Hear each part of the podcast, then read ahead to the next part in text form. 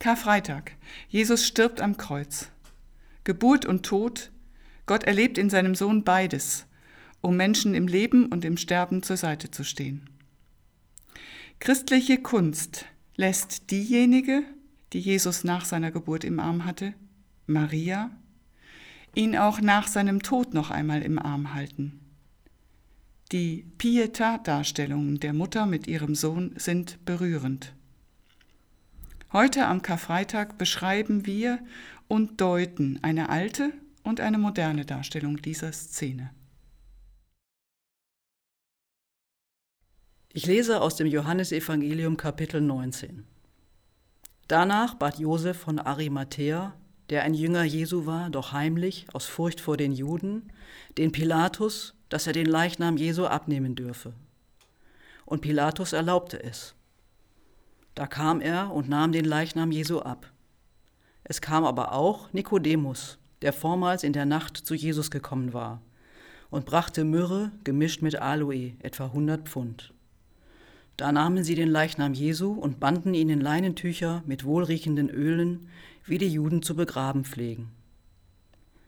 Es war aber an der Stätte, wo er gekreuzigt wurde, ein Garten und im Garten ein neues Grab, in das noch nie jemand gelegt worden war. Dahin legten sie Jesus wegen des Rüsttags der Juden, weil das Grab nahe war.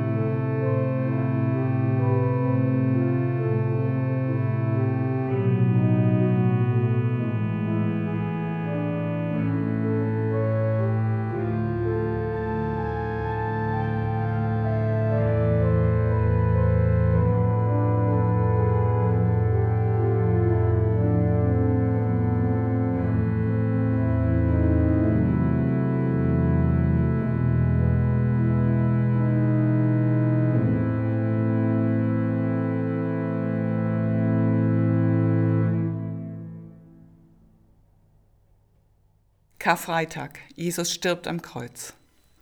Der leblose Körper wird vom Kreuz abgenommen und in einem Grab bestattet.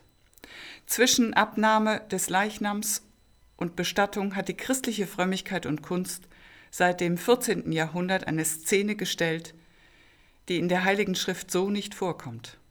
Die Pieta, lateinisch für Frömmigkeit, Mitleid. Die Schmerzensmutter Maria hält den geschundenen Körper ihres Kindes in den Armen. Bekannt ist die Pieta von Michelangelo, die im Petersdom zu sehen ist. Eine moderne Pieta-Darstellung ist Teil eines Kreuzweges und befindet sich in der Kirche St. Stephanus zu Wasseralfingen. Der Künstler ist Sieger Köder und das Bild trägt den Titel Jesus wird vom Kreuz abgenommen und in den Schoß seiner Mutter gelegt. Das erwachsene Kind noch einmal im Schoß der Mutter. Was für eine Ruhe und was für eine Zärtlichkeit geht von diesem Bild aus. Maria, ganz in einen grünen Kapuzenmantel gehüllt, hält den weiß leuchtenden Leichnam ihres Sohnes im Arm. Alles Leben ist aus dem Körper gewichen und alle Spannung. Maria hält den schlaffen Körper umfangen. Der Kopf Jesu ruht an ihrer Schulter. Sie hat ihr Gesicht liebevoll an seinen Hinterkopf gedrückt. Die Augen sind geschlossen. Nichts stört die Zweisamkeit von Mutter und Sohn. Das getrocknete Blut auf Jesu Rücken erinnert an die vorausgegangene Qual, an Schläge, Aufbäumen, Schreie, Atemnot und Verzweiflung. Jetzt ist alles vorbei und es herrscht eine tiefe Ruhe. Gegen den Stamm des Kreuzes gelehnt sitzen Mutter und Sohn und vergessen ist die Welt um sie herum. Noch einmal streicheln, noch einmal flüstern, noch einmal lieb haben. Diesen Moment nehme ich mir und die Welt steht still. Die Liebe ist stärker als der Tod, scheint das Bild zu sagen. Die Liebe einer Mutter zu ihrem Kind. Die Liebe eines Partners zur Partnerin, einer Freundin zum Freund. Aber auch die Liebe Gottes zu seinem Menschenkind. Denn im Hintergrund leuchtet der Himmel flammendrot vor Liebe und dunkelblau vor Treue. Rechts von der Mutter-Sohn-Szene lugen zwei Totenköpfe aus der Erde hervor. Vielleicht Adam und Eva, der Mensch, mit seinen hochfahrenden Träumen, immer schneller, immer weiter, immer höher, sein wie Gott. Und dann Absturz, Chaos, Krankheit, Stillstand. Aus ist es mit dem Paradies. Aber da ist noch ein Lebewesen im Bild, eine Taube. Sie sitzt auf Marias Schulter. Fast hätte man sie übersehen. Mit einem Ölzweig im Schnabel erinnert sie an das überwundene Chaos. Die Flut zieht ab. Die von Noah ausgesandte Taube kommt mit einem Ölzweig im Schnabel zurück und verkündet Land in Sicht. Land in Sicht. Wie sehnt man sich danach, wenn ringsherum die Angst, die Verzweiflung, die Sorge, die Schmerzen toben? Land in Sicht. Die Ruhe, die von Mutter und Sohn ausgeht, ist ein Versprechen. Du, Menschenkind, bist mitten im größten Chaos geborgen in Gott. Seine Liebe ist stärker als der Tod und als alles, was den Tod bringt.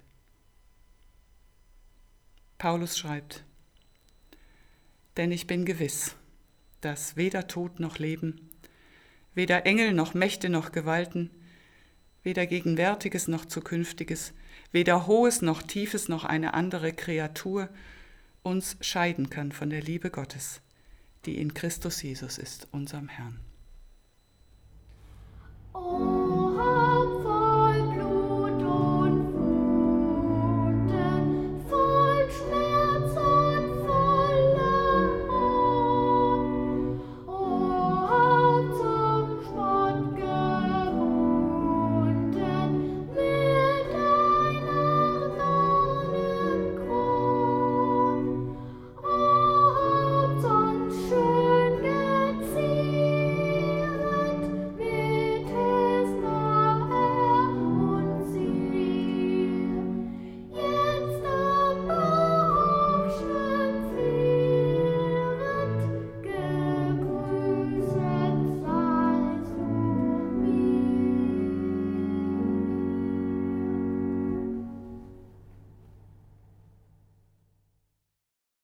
Pietà aus Anröchte um 1400. Das Herz ist abhanden gekommen. Dort, wo es ursprünglich gewesen sein muss, klafft ein Loch in Marias Brust. Ich assoziiere, der Kummer hat der trauernden Mutter, die ihren toten Sohn auf ihrem Schoß hält, das Herz zerrissen. Der Schmerz berührt mich fast körperlich. Kummer und Trauer werden fühlbar. Ich lasse mich ein. Maria sitzt auf einer Thronbank, uns frontal zugewandt. Ihr Oberkörper ist überlang und leicht nach rechts gedreht zum toten Körper ihres Sohnes, den sie mit ihrem rechten Arm umfasst hält. Überhaupt wirkt sie größer als die Figur des toten Jesus. Maria stützt den aufgerichteten Körper ihres Kindes so, als ob sie es nahe an ihre Brust ziehen will. Ihre Hand berührt dabei fast die klaffende, blutende Seitenwunde. Die andere Hand ruht auf dem Oberschenkel des Toten. Der Kopf des Leichnams ist leicht in den Nacken gefallen, so dass sein Gesicht dem der Maria zugewandt ist. Marias Gesicht wirkt jünger, der mütterliche Kopf ist dem Sohn sanft zugeneigt. So kann sie ihn betrachten. Sie blickt auf seine erstorbenen Gesichtszüge. Jesu Kopf erscheint länglich und kleiner als der seiner Mutter. Es ist das Gesicht eines älteren Mannes. Seine Stirn liegt in Falten von erlittenen Qualen. Sein Mund ist dem Tod geöffnet, wie von einem letzten Schrei. Haare und Bart sind sorgfältig gearbeitet. Die Dornenkrone mit spitzen Stacheln heftet auf seinem Kopf. Jesu Körper wirkt ausgezehrt von den erlittenen Qualen, wie ein Skelett. Die Haut spannt sich über den tiefen Hohlräumen zwischen den stark heraustretenden Rippen. Sein rechter Arm hängt senkrecht herab, überdehnt von der Marter am Kreuz, zeigt Muskeln und Sehnen am kugelförmigen Schultergelenk. Die Hand mit dem Wundmal liegt am rechten Knie seiner Mutter. Seine linke Hand liegt auf ihrem Unterarm, wie eine letzte zärtliche Geste. Das Gewand der Maria ist auffällend reich und üppig gearbeitet. Der Faltenwurf von Kleid und Mantel mit seinen verspielten Saumlinien, aber auch der knielange und ebenfalls üppig gefaltete Lendenschurz Jesu umhüllen die Körper und lenken den Blick des Betrachters über die Skulptur zurück zum Gesicht der Maria. Sie blickt abschiednehmend auf ihr totes Kind. Sie hat gesehen, wie man ihren Sohn geschlagen hat, die Dornenkrone tief in seine Stirn gebohrt hat, wie man ihn mit Nägeln an das Kreuz geschlagen hat, während die Menschen johlend zusahen. Mit diesem Blick hat sie wahrgenommen, wie ihr Sohn neben ihr zu Tode gemartert wurde. Vielleicht auch, wie er von oben herab am Kreuz in seiner Qual auch ihren Blick gesucht hat. Sie hat seinen Schmerz und seine Verzweiflung ertragen müssen. Schmerzvoll und trauernd blickt die Mutter nun auf ihren Sohn. Alles Laute ist vorbei. Es ist ein intimer Ausdruck von menschlicher Nähe. Sie hat es wieder, ihr zerschlagenes und blutendes Kind, kann es berühren und in den Armen halten, wie damals, als es noch klein war.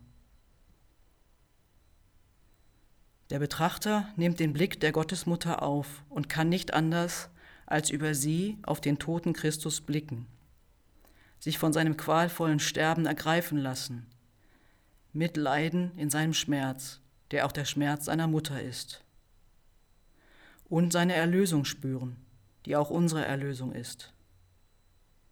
Über die Figur der Gottesmutter fühlen wir uns ein und erfahren über sie Mitleid